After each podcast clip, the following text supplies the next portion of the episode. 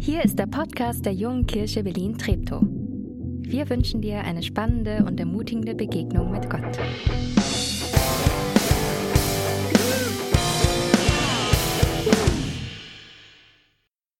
Guten Morgen. Ich muss mich entschuldigen. Wir sind ähm, immer wieder herausgefordert und ähm, weil ich ein bisschen erkältet bin, bin ich jetzt auch nicht so, so ganz Livestream aus dem Sterndamm 55, sondern gestern in der Küche. Ich lese uns aus dem Markus-Evangelium äh, in Kapitel 15 ab Vers 33. Es war die sechste Stunde. Da bereitete sich im ganzen Land Finsternis aus. Das dauerte bis zur neunten Stunde. In der neunten Stunde schrie Jesus laut, Eloi, Eloi, lema sabachthani. Das heißt übersetzt, mein Gott, mein Gott, warum hast du mich verlassen? Als sie das hörten, sagten einige von denen, die dabei standen, habt ihr das gehört? Er ruft nach Elia. Einer lief hin, tauchte einen Schwamm in Essig, steckte ihn auf eine Stange und hielt ihn Jesus zum Trinken hin. Er sagte, lass mich nur machen. Wir wollen mal sehen, ob Elia kommt und ihn herunterholt. Aber Jesus schrie laut auf und starb. Da zerriss der Vorhang im Tempel und von oben bis unten in zwei Teile. Ein römischer Hauptmann stand gegenüber vom Kreuz. Er sah genau, wie Jesus starb. Da sagte er, dieser Mensch war wirklich der Sohn Gottes. Ich habe das Gefühl, dass wir Christen uns zu sehr an diese Worte gewöhnt haben. Diese Kreuzigungsszene wird in jedem Jesus-Film ausgewalzt. Da kommt man schnell zu einer Haltung wie, ja, Jesus starb am Kreuz, das haben wir jetzt ja nun schon oft gehört. Aber haben wir es wirklich schon zu oft gehört? Vielleicht fällt uns diese ganze Absurdität dieses Ereignisses überhaupt nicht mehr so richtig auf. Haben wir es wirklich ver verstanden, haben wir es ergriffen, haben wir es erkannt. Und ich schließe mich da ausdrücklich mit ein. Wir sollten uns nicht an dieses Kreuz gewöhnen. Es ist sperrig und will sperrig sein. Wenn ich diesen Bericht, geschrieben von diesem Markus, einem der Biografen von Jesus, versuche etwas unvoreingenommener, vielleicht etwas fast unvorbereitet zu lesen, dann ist er schon reichlich komisch, dieser Text. Markus stolpert da von Ereignis zu Ereignis und irgendwie ist das alles so unverbunden, so knapp. Erst diese Dunkelheit ohne Erklärung von Markus. Es wird einfach dunkel. Kurz nach dem Mittagessen. Eine Sonnenfinsternis kann das nicht gewesen sein, denn das Passafest, was kurz bevorstand, das findet immer am Vollmond statt. Dann dieses blöde Missverständnis. Jesus zitiert ein Psalm auf Aramäisch und die Leute denken, er rufe Elia. Markus kommentiert auch dies nicht. Dann der Vorhang im Tempel. Einfach so, von oben nach unten zerrissen, wieder, ohne Kommentar von Markus. Und zum Schluss, Jesus ist gerade gestorben, ein römischer Soldat, der eine völlig absurde Erkenntnis hat. Der, der da gestorben ist, sei der Sohn Gottes. Und auch wieder ohne weitere Erklärung seitens Markus. Was will uns Markus damit sagen? Über die letzten Jahre habe ich das Evangelium von Markus immer mehr schätzen gelernt. Wenn man die, die vier Evangelien nebeneinander legt, dann hat Markus eindeutig das Postmodernste geschrieben. Markus arbeitet ganz viel mit Andeutungen, mit Zitaten, Widersprüchen, bringt die Sachen irgendwie nicht richtig zu Ende, kommuniziert indirekt und hat ganz oft so ein ironisches Zwinkern im Auge. Ich mag sowas. Ganz ehrlich, als, als Nati mich gefragt hat, ob ich nicht etwas zu diesem Hauptmann vor dem Kreuz sagen könnte, da musste ich erst mal schlucken. Das ist eine Zeile, das sind 20 Worte. Wir wissen sonst nichts von diesem römischen Soldaten. Weder den Namen noch seine weitere Geschichte und auch wenn es mittlerweile einen ganzen Spielfilm zu diesem Menschen gibt, was soll ich darüber denn predigen? Und dann habe ich mich wieder erinnert an diesen postmodernen Stil von Markus äh, und mal darauf geachtet, ob das nicht irgendwie alles auch Anspielungen sein könnten. Und man kann ja vermuten, dass, dass Markus gerade, wenn es wichtig wird, und das Kreuz war Markus immens wichtig, vielleicht das wichtigste Ereignis äh, in Jesu Leben, dass er dann nichts dem Zufall überlassen wird, wenn er darüber schreibt. Und siehe da, im allerersten Satz seiner Jesus-Biografie, also in Kapitel 1, Vers 1, steigt er so ein. Die gute Nachricht von Jesus Christus, dem Sohn Gottes. Das ist seine Grundthese. Wir wissen Bescheid, wir Leser, von Anfang an. Dass Jesus der ist, den das Volk Gottes erwartet hat, als den Befreier, als den, der sie endlich aus, diesem, aus dieser römischen Gefangenschaft herausholt, alles Mögliche, dass dieser Jesus dieser Gesandte Gottes ist, der Sohn Gottes. Dieses Stichwort Gottes Sohn in Bezug auf Jesus, das fällt immer mal wieder im Laufe von Markus Biografie. Allerdings entweder als Stimme vom Himmel, aus dem Mund eines Verrückten, in einer kurzen Beispielgeschichte und in der Anklage seitens des jüdischen Chefpriesters im Jesus-Prozess. Der einzige Mensch, der diesen Punkt, dass Jesus der Sohn Gottes sei, bei bestem Verstand und ohne Zuflüstern durch einen Engel verstanden hat, ist dann ganz am Schluss, erst ganz am Schluss in Kapitel 15, dieser ominöse Hauptmann. Das ist typisch Markus, diese zentralen sech, sechs Worte. Dieser Mensch ist der Sohn Gottes. Die kommen nicht aus dem Mund eines Jüngers, sie kommen nicht von einem jüdischen Schriftgelehrten, der es vielleicht hätte wissen müssen, auch nicht vom Chefpriester, sondern von einem Berufssoldaten, der wahrscheinlich weder etwas mit der Dunkelheit noch mit dem Tempelvorhang noch was mit Elia anfangen konnte. Dieser Kerl war in dieser Situation der Repräsentant der Besatzungsmacht, ein Heide, einer, der eigentlich von nichts im Judentum wirklich Ahnung hatte. Für diesen Mann war der Begriff Sohn Gottes eigentlich für den römischen Kaiser reserviert. Dieser religiös im jüdischen Sinne völlig unbedarfte Mensch schaut sich diesen Jesus am Kreuz an und versteht auf einmal die ganze Botschaft, die zentrale Botschaft, die dahinter steckt, schräg wirklich schräg.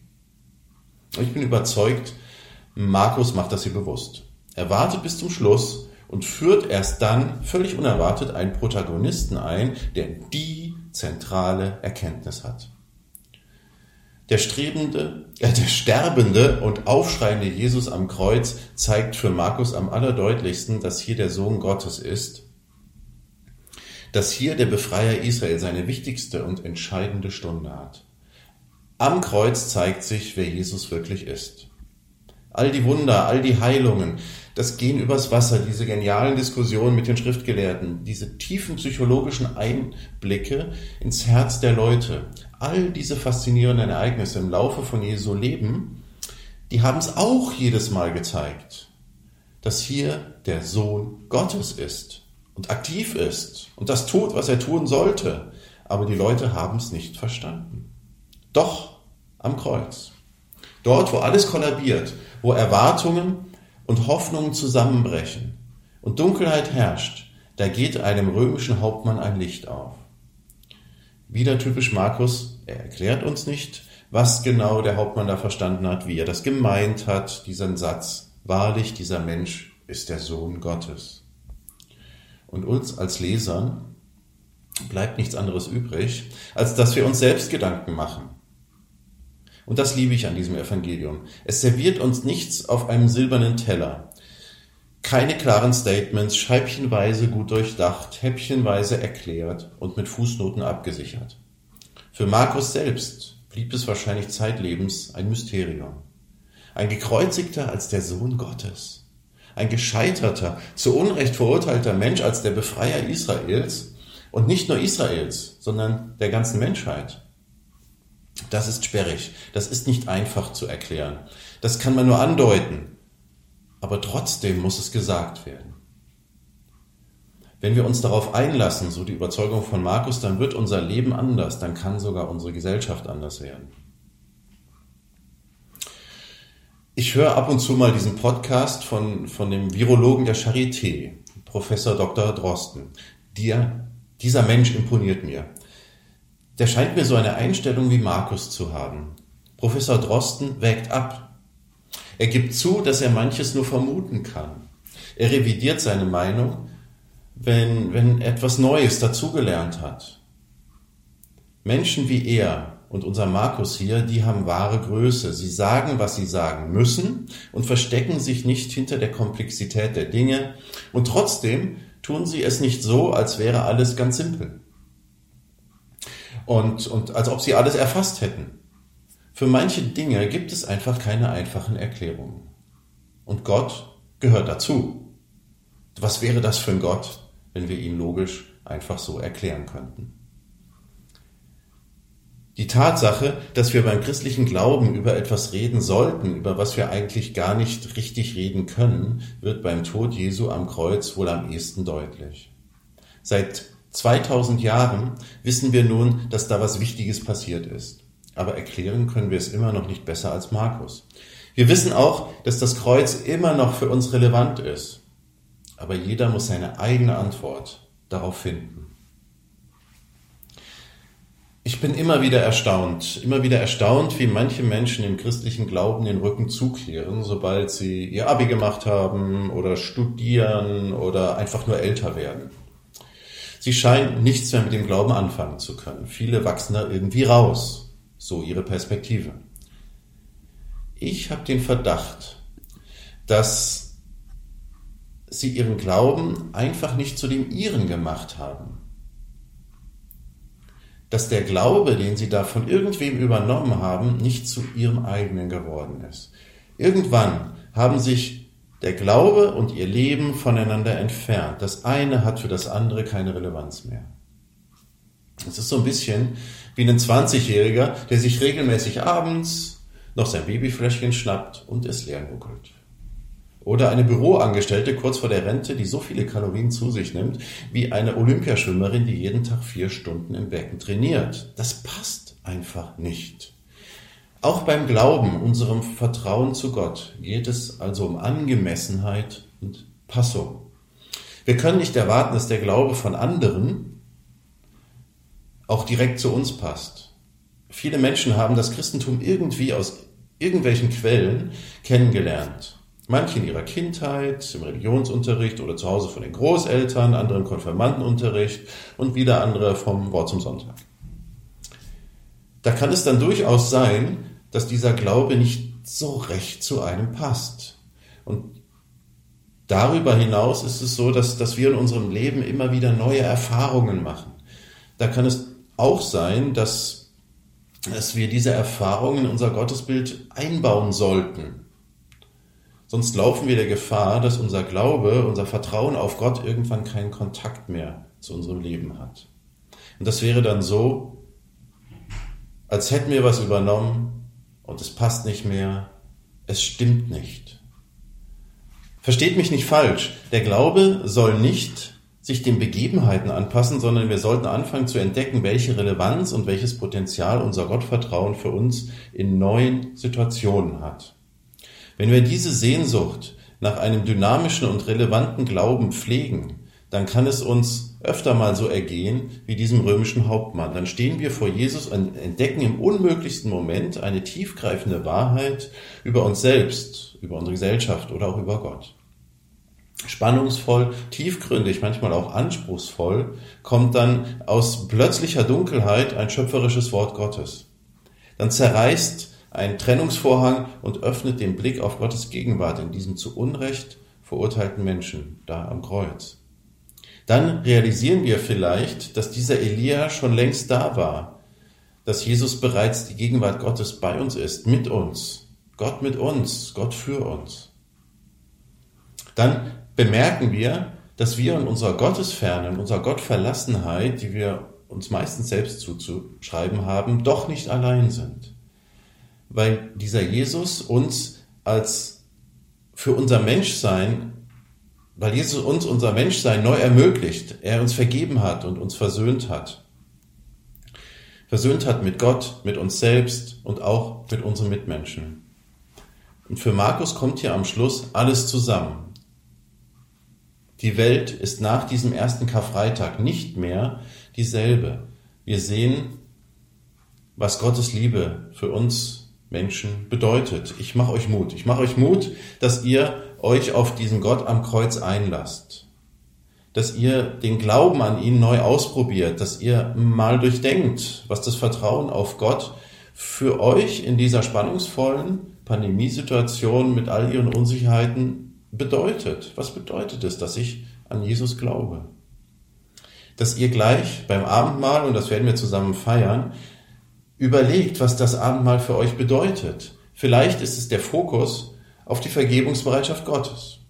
Vielleicht aber auch die gegenseitige Versöhnung. Vielleicht steht es für euch, versteht euch, äh, steht für euch auch die uns alle verbindende Gleichheit vor Gott im Vordergrund oder die physische Erfahrung des, des Schmeckens und der göttlichen Gastfreundschaft. Ich würde mich sehr freuen, wenn ihr den alten Glauben für euch neu entdeckt. Nehmt das Abendmahl als einen Entscheidungsmoment. Nehmt euch vor, einen Schritt weiter zu kommen. Das Wichtige am Glauben ist die Begegnung mit Gott. Wenn ihr das im Blick habt, dann wird euch euer Glaube nicht zu klein werden oder zu klein sein, dann werdet ihr in ihm nicht ersticken.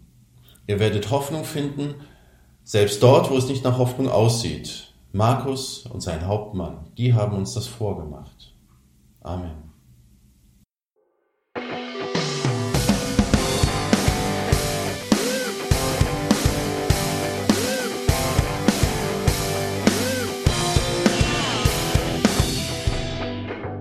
Dass du diesmal dabei warst.